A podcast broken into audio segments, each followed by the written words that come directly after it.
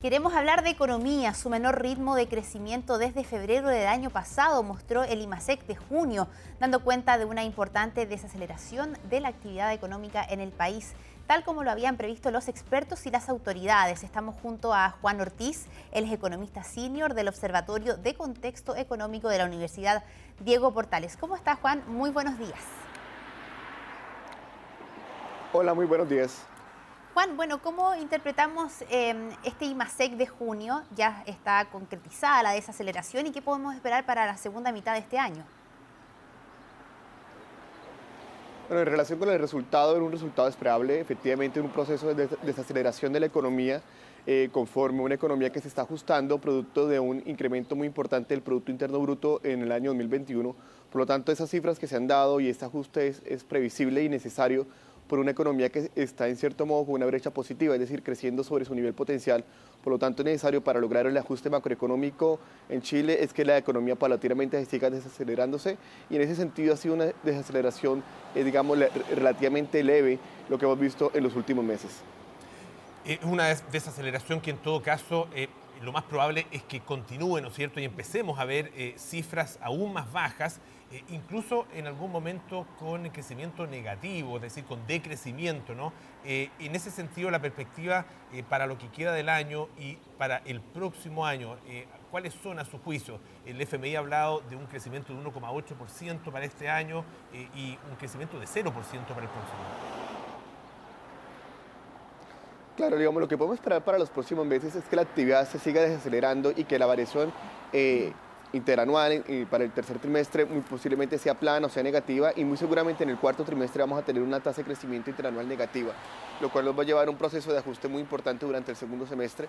Muy seguramente también vamos a entrar en lo que se conoce como una recesión técnica eh, el, el, próximo trimestre, es decir, una, una variación intertrimestral negativa del Producto Interno Bruto desestacionalizado. Por lo tanto, ese es el escenario que esperamos para, de aquí a fin de año. Nosotros en el OCGUDP estimamos un crecimiento este año en torno a 1,8 a 2% del Producto Interno Bruto. Y ya para el próximo año, en el año 2023, efectivamente lo que espera el mercado es un, nivel de producto plano, es decir, un crecimiento cero o inclusive negativo. Y, todo eso es parte, insisto, de un proceso de ajuste macroeconómico necesario, producto que tenemos una economía sobre recalentada aún parcialmente y por lo tanto es esperable este proceso de ajuste. Ahora, Juan, em, ¿cómo aterrizamos estos conceptos de IMASEC, desaceleración, en la economía doméstica? ¿Qué debiera pasar en los hogares de los chilenos al menos este año y qué resguardos tomar en ese contexto? En la práctica lo que podemos esperar pues, eh, puntualmente es una desaceleración en cuanto al, crecimiento, la creación de empleo. Y yo, creo que ese es el principal, digamos, canal que afecta a las personas en el día a día. Vimos las últimas cifras eh, de INE en cuanto a la creación del empleo desestacionalizado.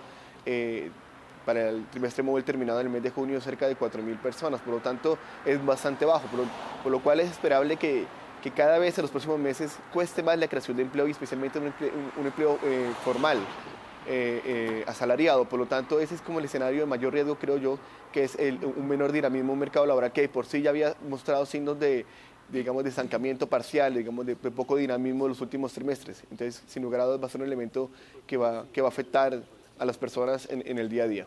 En ese sentido, ¿cuál es la, recomendación para las familias? Eh, obviamente, hay muchas personas que, ¿no es cierto?, que están quedando sin empleo, que han quedado sin empleo, pero en el caso de las personas que lo mantengan, eh, ¿Qué pasa? Porque sus ingresos se van, se van a ver eh, afectados de todas maneras, ¿no? Eh, por el aumento de la inflación, incluso con el aumento de ingresos que ha habido, por ejemplo, en el caso del, ingreso mínimo, de todas maneras a las personas los afectan. ¿Qué pasa con, por ejemplo, el endeudamiento de las personas? ¿Qué posibilidades de ahorro tienen también algunas personas que a lo mejor tienen algún dinero, ¿no es cierto?, que pueden destinar a ese fin? Bueno, aquí varios elementos. Por una parte, tenemos que eh, esperar que, el fenómeno inflacionario se siga dando. Ya eh, la encuesta de operadores financieros del Banco Central estima una inflación en torno a 1,2%, eh, que, va a llevar a inflación interanual en cifras cercanas al 13% en las últimas cifras esperadas para este, que va a publicar recientemente el, el INE y por lo tanto esto va a seguir impactando eh, el crecimiento de los salarios reales que, se han venido, que han venido cayendo en términos interanuales en los, en los últimos meses, lo cual es una muy mala noticia para, para las personas porque en cierto modo nuestro nivel de, de, riqueza, digamos, de, ingreso efectivo cada vez es más baja. Eh, por otra parte, insisto, tenemos una creación de empleo mucho más bajo.